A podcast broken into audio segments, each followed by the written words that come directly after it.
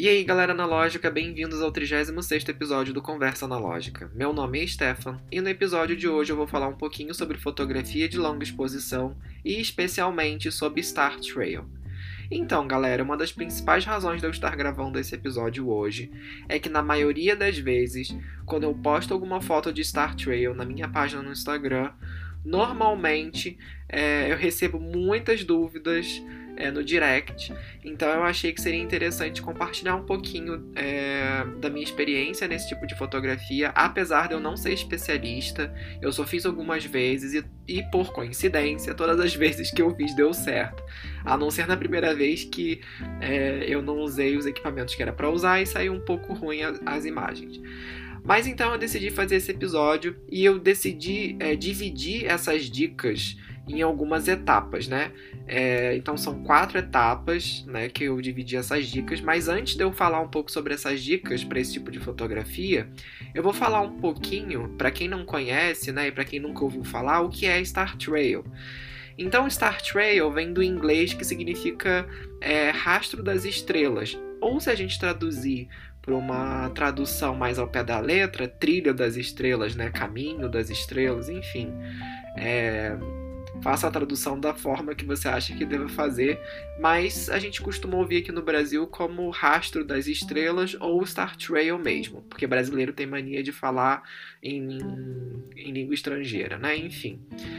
Mas o Star Trail, como eu havia falado, ele é um tipo de fotografia de longa exposição, né? e ela é feita para capturar o movimento das estrelas no céu noturno. Então, aquele fenômeno de rastro né, ocorre por conta do movimento de rotação da Terra.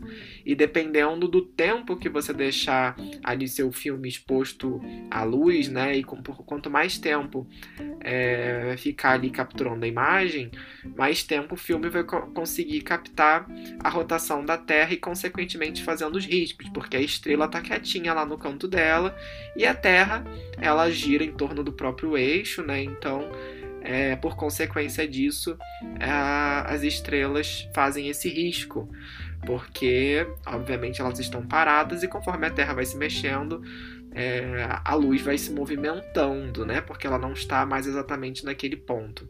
Enfim, é bem complicadinho, mas é basicamente isso, só para vocês terem uma ideia, né? E quanto mais tempo for feita essa longa exposição, mais riscado vai ficar. Se você deixar por algumas horas, assim, até, sei lá, nem digo por algumas horas, mas por alguns minutos, vai ficar só aqueles risquinhos é, fininhos, né? Agora, se você deixar por duas, três horas, vai ficar igual um círculo, né? Porque o risco vai ser tão grande que ele é capaz de completar em um círculo.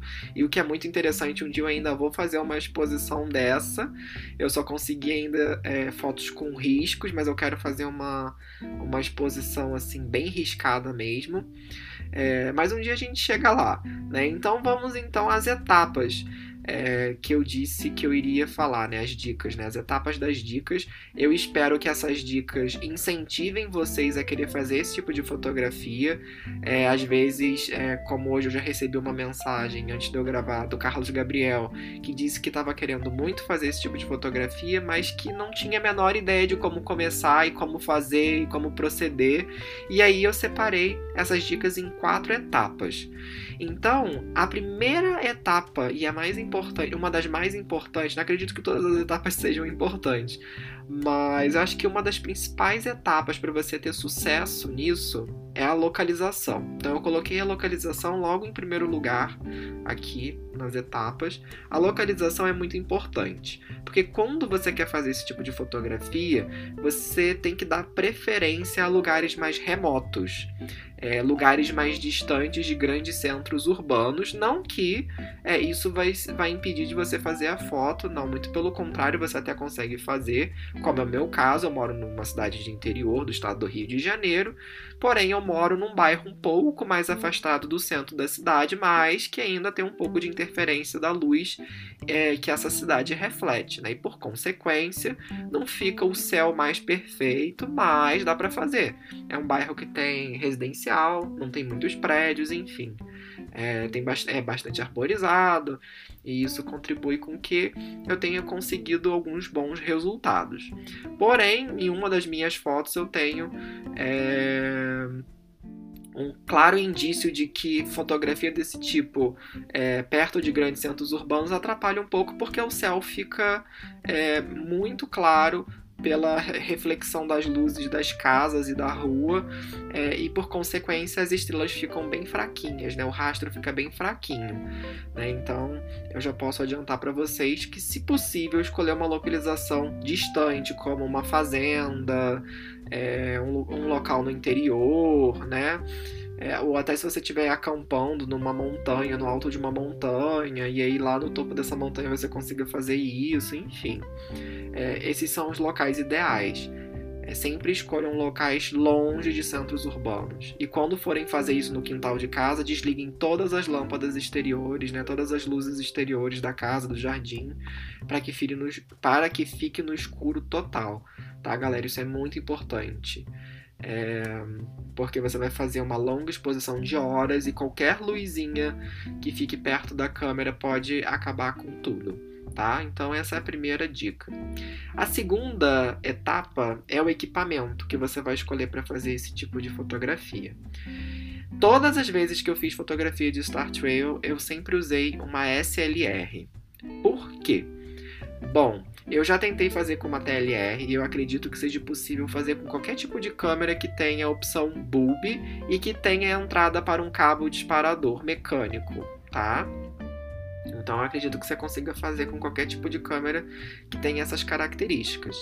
Porém, eu aconselho você a utilizar uma SLR porque você tem a chance de trocar as lentes para uma lente mais clara e é, você vai ficar mais fácil para você enquadrar no escuro total, porque vai ser muito difícil você olhar é, para você enquadrar o, a foto que você quer fazer numa TLR, por exemplo, com lente 3.5, ou então numa rangefinder que tem um, um viewfinder muito pequenininho e vai ser muito complicado você enquadrar o frame que você quer fazer é nessa, nesses tipos de câmera. Então eu aconselho uma SLR, que também não é muito fácil, mas eu acho que é mais fácil porque você está vendo exatamente o que a lente está vendo. E pelas lentes das SLR serem um pouquinho maiores, eu acho que vocês costumam ter uma, uma, uma visualização um pouco melhor, tá, galera? Então eu acho que é sempre importante escolher isso uma SLR que tenha opção bulb e entrada para cabo disparador mecânico, tá, galera? E quando a gente fala de equipamento, a gente também vai entrar numa questão também do filme. É, além da câmera. E o filme faz um papel muito importante nesse tipo de fotografia. Porque aí a gente vai entrar num dilema. Galera, eu não sou nenhum especialista nesse tipo de fotografia, como eu havia falado. Então eu tô passando para vocês tudo aquilo que eu fiz e deu certo. É, se você é fotógrafo analógico e que já está há muito tempo no ramo, fazendo start ray, longa exposição, e eu estiver falando alguma besteira, por favor, entre em contato comigo que a gente grava um episódio para tirar as dúvidas mais profissionalmente. Mas, quando a gente fala em questões de filme, galera, o que, que acontece? É, eu usei filme de ISO 100 e de ISO 200 nas minhas experiências. O filme de ISO 200 eu fiz à mão e, e, e, não deu muito certo, e eu já vou dizer o porquê, porque tem mais duas coisas no equipamento que eu tenho que falar, eu acho que eu vou falar até agora antes de falar sobre os filmes, antes de entrar. Galera, em questões de equipamento, o tripé e o cabo disparador são essenciais, são indispensáveis. Se você não tem essas duas coisas, não adianta você querer fazer Star Trail, porque não vai dar certo tá, galera? Eu esqueci de mencionar isso como primeira coisa em equipamento, mas por favor, quando, quando vocês forem fazer uma longa exposição e principalmente Start Rail, usem um tripé e cabo disparador, porque qualquer tipo de movimento que você fizer na câmera vai borrar a foto toda, vai cagar com tudo. Então, cabo disparador e o tripé são essenciais. São coisas que não podem faltar no, numa fotografia desse tipo tá, galera? Então vamos voltar lá pro filme.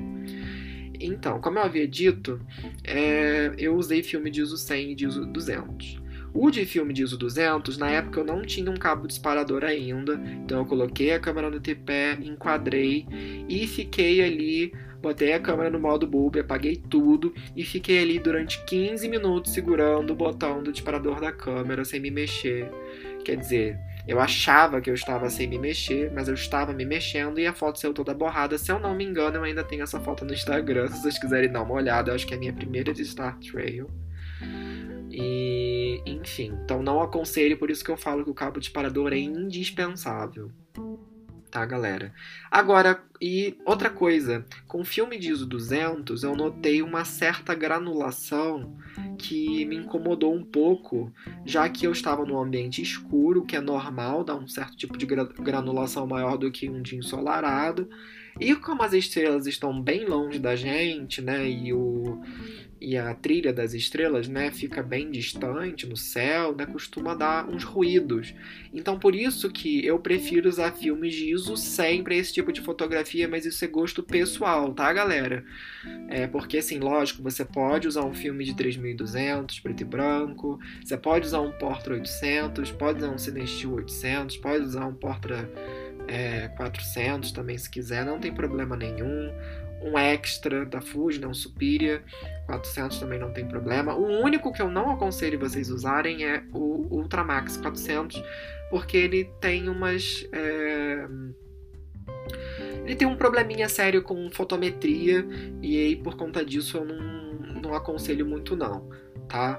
Mas, tirando isso, qualquer outro filme de ISO alto, né, ou de ISO baixo também não tem problema nenhum. Agora, filme abaixo de ISO 100, eu não recomendo, tá, galera? Porque aí fica muito complicado mesmo, você vai ter que fazer uma exposição muito, muito, muito longa, e aí pode ser que não saia nada.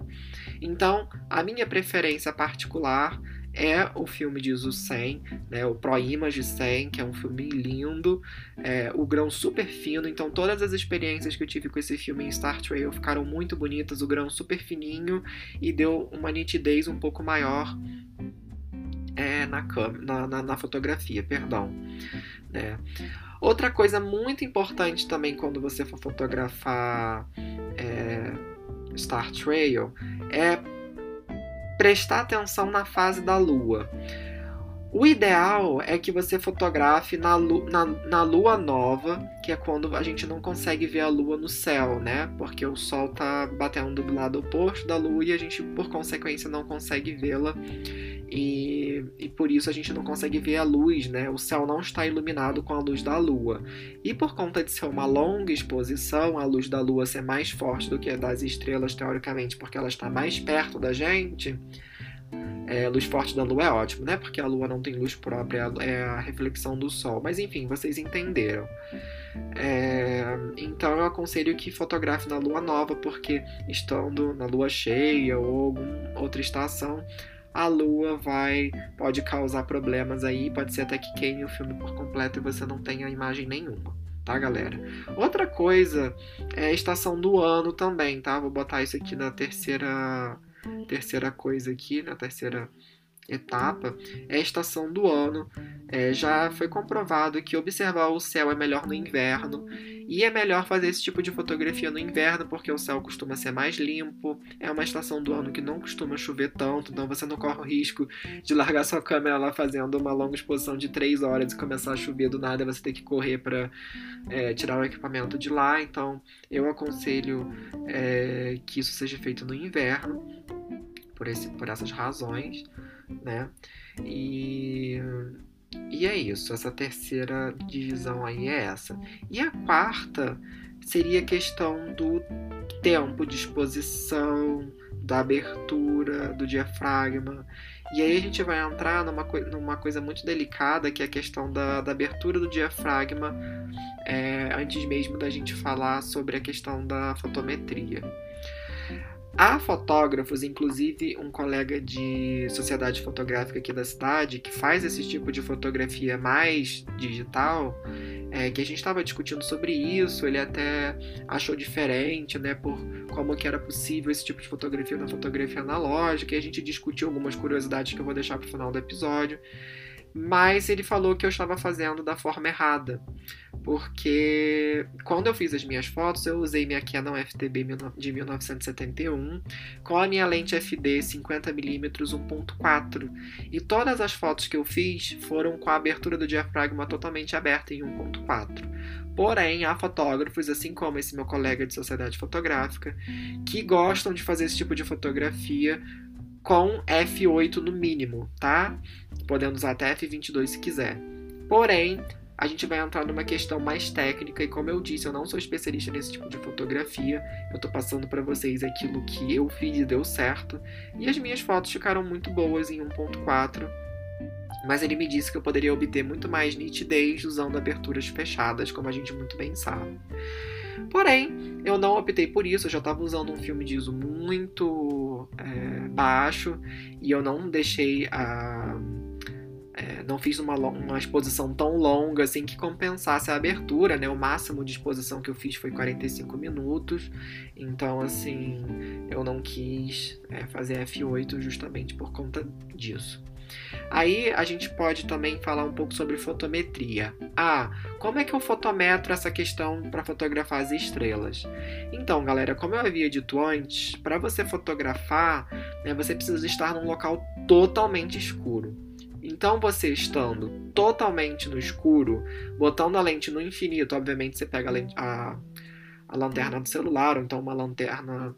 Né, lanterna mesmo, seta a câmera, põe bulb, passa o filme, né? Passa a alavanca é, para tensionar o disparador, seta ela em bulb, coloca lá a lente no infinito, desliga a lanterna, faz o frame da câmera, coloca ela no, no tripé, atarracha o cabo disparador, com tudo escuro, você pumba, aperta o cabo disparador, deixa ele travado ali e você pode deixar quanto tempo você quiser sem a necessidade de fotometrar, tá, galera? Lógico, obviamente, é, você tem que pôr em mente o seguinte: estou com um filme de ISO 100, eu posso deixar ali a foto sendo feita durante 3 horas sem problema nenhum, porque você só vai estar tá pegando a luminosidade do céu, das estrelas, tá? Então isso não vai é, causar nenhum problema no seu filme, é, né? Assim, de, de queimar o filme, etc e tal, não vai causar problema nenhum, muito pelo contrário, você vai conseguir aquele Star Trail lindo, bem riscado mesmo em círculos, e ainda vai conseguir uma definição de montanhas, dependendo do lugar que você vai estar, tá, pela luminosidade, algumas árvores, etc e tal. Tem algumas fotos que aparecem até dia, de tão claras que ficam, mas é, você não precisa fazer fotometria nenhuma, só você botar em mente aquilo do ISO. Agora, um filme de ISO 3200, eu não sei se aguentaria assim 3 horas, então você tem que botar isso em mente, tá? Então, assim, uma hora, 60 minutos, não tem problema nenhum. Agora, se você tiver qualquer luzinha, tipo assim, uma luz de um poste numa rua, aí você vai perder a foto, porque você vai deixar por um longo período de tempo, dependendo da, de quão perto você está de uma cidade também, isso pode afetar. Aqui, no meu caso, por exemplo, que é um bairro residencial que não tem muita luz, é, eu fiz uma foto, acho que foi quantos minutos? Foi meia hora, eu acho, mas eu fiz a, a foto no jardim da frente, onde tinha influência de um, do poste. Então eu consigo ver aquelas árvores muito bem iluminadas por causa do poste, consigo ver o Star Trail bem fraquinho, mas eu tenho quase certeza que se eu deixasse é, aquela foto ali por duas horas e não por meia hora como foi feito, eu poderia ter perdido a foto por conta da longa exposição que foi feita perto de um, um objeto que emitisse uma luz muito forte, que era o caso do poste. Mas tirando esse caso, você estando no escuro total e você só tá pegando é, a luminosidade das estrelas, não é necessário fazer fotometria. Inclusive essa que eu fiz perto do poste também não, não, foi, não foi com fotometria, foi na sorte mesmo. É, a única foto de longa exposição noturna que eu fiz fotometrada foi uma do Porsche na rua que eu fiz, mas não é mérito desse episódio porque a gente está falando de Star Trail. Então não precisa de fotometrar, estando tudo apagado bonitinho, tá? Se você estiver em casa, é aquilo que eu falei, apaga todas as luzes do jardim, todas as luzes em volta da casa. Se possível, um local que não tenha janela que esteja saindo a luz de, de dentro para fora. Enfim, essas são as dicas. Então, quem falou que tinha medo, não sabia como fotometrar, não precisa de fotometria, tá, galera? Outra coisa, é o episódio, né, já tá no final, porque é um episódio super curtinho, não tem muito o que falar. É um tipo de fotografia muito simples. É, mas antes de eu terminar o episódio, eu gostaria de comentar algumas curiosidades em relação ao Star Trail analógico e Star Trail digital. Obviamente, né, é, o mundo digital é, tem algumas vantagens e desvantagens em cima do analógico. Eu estava até discutindo isso com meu colega de sociedade fotográfica que faz esse tipo de trabalho na fotografia digital. É, uma das vantagens do digital é que ele consegue fazer a foto da Via Láctea, né? E não sei se é, na fotografia analógica isso é possível o que fica muito bonito é a Via Láctea junto com o Star Trail, e eu não sei se é possível isso na fotografia analógica. Mas, nesse caso, a fotografia analógica consegue bater um pouco na fotografia digital, no sentido de Star Trail, por quê? Quando você coloca sua câmera no bulb e ela fica ali expondo o filme à luz, o filme, né, as câmeras analógicas, a grande maioria, são full frame, né, isso aí a gente já é um ponto plus, né, é, e o filme, a, a do filme, ela é acumulativa. Né? Então você coloca o filme ali e ele só vai acumulando aquela luz, ele só vai registrando aquela luz ali na emulsão e vai, vai, vai, vai, vai. É, ao contrário do digital, que você, pelo que ele me falou, você coloca lá a câmera em bulb, o sensor fica exposto à luz ali, e a câmera ela vai tirando várias fotos em sequência. Ela não é igual o filme, o sensor não fica ali igual o filme. É recebendo aquela luz ali, montando aquela foto. Não. O sensor tira várias fotos em sequência, em microsegundos, né? E aí depois, no final, ele junta toda essa, todas essas fotos e consegue fazer esse efeito de Star Trail. Foi o que ele me falou. E dependendo da quantidade de tempo que você deixa a câmera digital ligada para fazer esse tipo de coisa, o sensor aquece muito, a câmera fica muito quente, o que não é muito bom para a câmera, né? O que é maléfico para a câmera, para os componentes eletrônicos que tem tem ali. E é uma coisa que não acontece na fotografia analógica, porque a câmera é totalmente mecânica, não tem nenhum, não tem nenhum componente eletrônico. E aí isso já é um plus, ele até ficou muito impressionado com isso, etc e tal. Então é isso, galera. Isso foi mais uma curiosidade dentre o analógico e o digital nesse estilo de fotografia. Eu também não sabia disso. Para mim, o sensor era também acumulativo como filme, mas não. A câmera tira várias fotos né, em micromilésimo de segundo e depois é juntado. E eu espero que vocês tenham gostado. Eu espero que eu tenha tirado todas as dúvidas sobre esse estilo de fotografia, que é muito interessante.